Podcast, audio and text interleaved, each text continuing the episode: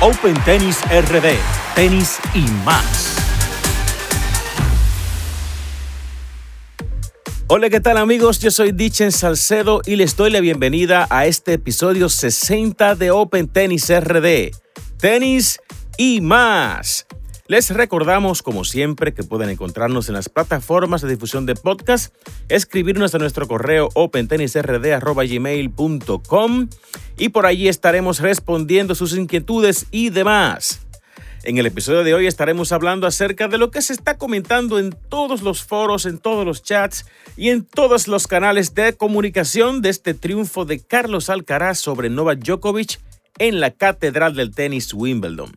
También estaremos hablando del tenis local, hablaremos de la Champions League, del RD Open, el SDQ Open y también del el Camels Open. Así que entremos en materia, excusando a nuestro querido compañero y hermano Emil Pimentel, el King, que no estará con nosotros en el día de hoy, pero lo tendremos de vuelta en el próximo episodio. Entrando en materia, Wimbledon, Novak Djokovic, posiblemente el segundo mejor jugador de la historia en césped, Tema debatible, claro está, pero tiene números al menos que hacen pensar que pudiera ser el segundo mejor jugador en la historia de, de césped. Sin duda de los mejores jugadores de la historia. 10 años invicto en Wimbledon. Ya este año buscaba alcanzar a Federer como el mayor ganador de títulos en esta superficie. Realmente era poco probable, pues que, que Alcaraz, un muchacho de 20 años con un rodaje muy limitado, es importante que ustedes Recuerden o sepan que Alcaraz llega a Wimbledon apenas con 12 partidos profesionalmente hablando jugados en esa superficie, o sea, en césped. Si comparamos en la final que llegó con apenas 18 partidos, 17, 18 partidos jugados en césped, pues es un rodaje muy limitado contra un jugador que ya lleva años dominando la superficie y realmente en unas, en unas condiciones poco favorables para Alcaraz.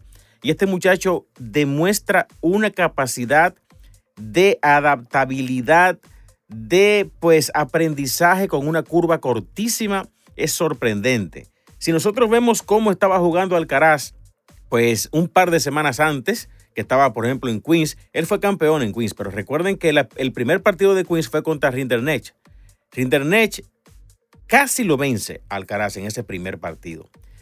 Eh, logró a duras penas pues, superar esos obstáculos, llegó a la final de Queens, lució bastante bien y gana el torneo. Pero cuando llega a Wimbledon, la primera semana de Wimbledon, volvió a verse inseguro en la manera de desplazarse y no veíamos al Alcaraz realmente con garantías de llegar a la final. Lo veíamos como un candidato, pero no con garantías firmes de llegar a la final, porque tenía un cuadro complicado. Tenía jugadores que podían claramente vencerlo y realmente mostró que, es un jugador que tiene una capacidad de asimilación, de aprendizaje, pues sorprendente y en apenas eh, dos semanas, pues se convirtió, parecía un experto en la superficie. Es increíble cómo llega a esta final y se planta contra Djokovic a vencer al mejor de la historia, con más títulos de Grand Slam, el jugador más, eh, con más resiliencia, que ha sabido pues salir de momentos complicados y tornarlo a su favor en Wimbledon, justamente, esto le da realmente una dimensión especial. Si Alcaraz hubiese vencido a Djokovic en Roland Garros hace un par de meses atrás, no hubiese sido tan sorprendente, ya que es la superficie que él, una de las superficies que él mejor maneja y donde de hecho era favorito sobre, sobre Djokovic. Sabemos que ese, esa final se, se arruinó por los calambres que, que, que, sufrió Alcaraz. Ya sabemos que fue fruto de los, del nerviosismo, de él no saber pues lidiar con esto. Y también es admirable cómo este muchacho en rueda de prensa posterior a Roland Garros dice, esto ha sido un gran aprendizaje para mí, esto no me volverá a suceder, em, he aprendido mucho, tendré que encarar mejor los, los compromisos como este previo al partido y durante el partido. Y esto fue exactamente lo que vimos ahora en la final de Wimbledon. Se enfrenta justamente a Djokovic inmediatamente después en el próximo Grand Slam y logra pues salir de esa situación. Si nosotros analizamos los partidos, la, semifinal de Roland Garros con la final de Wimbledon, los partidos venían muy similares desarrollándose. Un primer set en el que, en el que Djokovic vence, por ejemplo, al Caraz en Roland Garros de manera muy convincente. En Wimbledon lo venció de manera un poco más, bueno, bastante más eh, convincente porque fue un 6-1. y vimos cómo Alcaraz supo, pues en el segundo set, encontrarle la vuelta al, partido y vencerlo en tiebreak. Parecidísimo a Roland Garros. Lástima que Roland Garros pues llega ya calambrado al tercer set y ya sabemos lo que pasó. Aquí en Wimbledon, él en el tercer set logra de hecho imponer su ritmo y pasarle la presión a Djokovic y, lo, entonces le, le, le vence es en ese set 6-1. Y en el cuarto set, Djokovic, como es Djokovic, logra pues encontrar la solución a este rompecabezas de Alcaraz y lo vence entonces 6-3 y se van a un quinto set. Es en este escenario en el que uno pues ya entendía que Alcaraz eh, eh, no tenía tantos chances porque es un, un, escenario complicado y allí Alcaraz logra realmente pues imponerse con una demostración de fortaleza mental. Sabemos que tiene la fortaleza física, sabemos que tiene la genialidad, tenística que tanto disfrutamos, pero no habíamos visto probar, que él se probara en esta, en esta situación de cinco sets frente a Djokovic en Wimbledon. Y vimos cómo luego del partido en la rueda de prensa, Djokovic dio unas declaraciones que han dejado también muchos comentarios. Djokovic decía que como se venía comentando, pues de hace aproximadamente un año, Alcaraz pues lucía tener herramientas de los tres grandes, de Federer, Nadal y Djokovic. Y Djokovic decía, pues sí, yo estoy de acuerdo. Y decía estas palabras que para mí pues tienen, tienen una importancia enorme. Él decía que Alcaraz tiene lo mejor de los tres, así decía. Lo mejor de los tres. De Federer, de Nadal y de Djokovic. Comparaba algunos, algunas áreas de eh, estos jugadores con las cualidades que exhibe Alcaraz. Y fue interesante pues ver esta, este gesto pues hasta, hasta elegante, bonito, de Djokovic decir esto y también sellar diciendo que no se ha enfrentado a un jugador como Alcaraz nunca en su vida. Algo para mí un poco hasta sorprendente y, muestra pues la humildad de, de, Djokovic, reconociendo que el mejor en el momento, el número uno al momento, es Carlos Alcaraz. En definitiva, pues no se espera pues unos meses, unos años, Dios mediante, de buen tenis con estos muchachos que vienen pues a traer una nueva sangre al tenis. Sabemos que Alcaraz ya está ahí. Tenemos a Sinner, tenemos a Rune y unos cuantos más que se ven por ahí que vienen pues dando buenas luces. Y pasando al plano local, tenemos que la Champions League se celebró este fin de semana con una asistencia y un evento bastante bonito en donde tuvimos a los finalistas y los MVP premiados.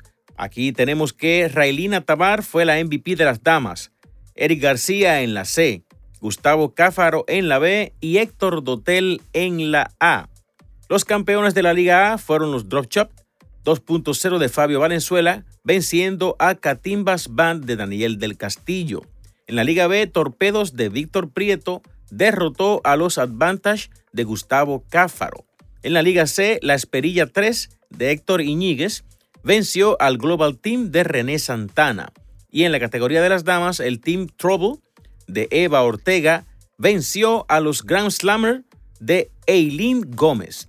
Así es que felicidades a estos ganadores y a los organizadores de este evento de la Champions League. También mencionar que fue reconocido Ernesto Burnigal como ideólogo de la Champions.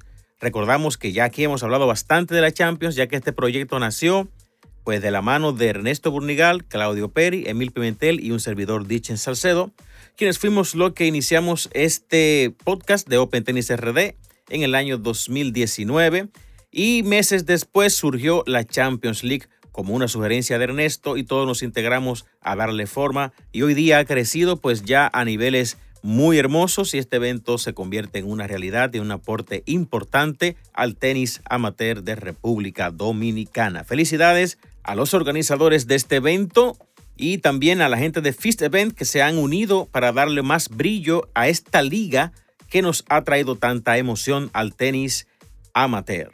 Y continuando con el tenis local, tenemos que el RD Open convocó una rueda de prensa el pasado día 12. Se realizó esta rueda de prensa en las instalaciones del Santo Domingo Tennis Club La Bocha con una asistencia masiva de toda la prensa, radial, escrita, los influencers y demás, en donde se dieron detalles de lo que será este evento que es el evento de mayor nivel en toda el área del el Caribe, con el tenis profesional como lo es el RD Open, que se celebrará del 6 al 13 de agosto en las instalaciones de Santo Domingo Tennis Club La Bocha. Así es que apoyar este evento del RD Open. Estaremos hablando más adelante en otros episodios de algunos detalles interesantes y figuras que se unirán, como siempre, del top 100 a jugar este magno evento del RD Open, el challenger de mayor nivel que tenemos en toda el área del Caribe y gran parte también de Latinoamérica. Por acá tenemos que vuelve el SDQ Open. Este evento, pues que dejó su huella marcada el año pasado, promete que este año traerá aún mayores cosas y ya se proyecta como el evento premium en la comunidad amateur de tenis. Este evento ya también pues rompió récord en inscripción de manera veloz, 200 jugadores inscritos y ya estamos todos expectantes de qué nos traerá el SDQ que será celebrado en las instalaciones del Hotel Jaragua el 17 de agosto en adelante. También por acá tenemos que el Camels Open se está llevando a cabo en las instalaciones del Hotel Jaragua. Así que también le deseamos éxito a los hermanos del Camels Open. Hasta aquí hemos llegado en este corto episodio de Open Tennis RD, trayendo información del tenis internacional y del tenis local. Nos esperan semanas de mucha más información que seguro será del interés de todos ustedes. Así es que nos despedimos en este episodio 60 de Open Tennis RD. Tenis y más. Hasta la próxima amigos.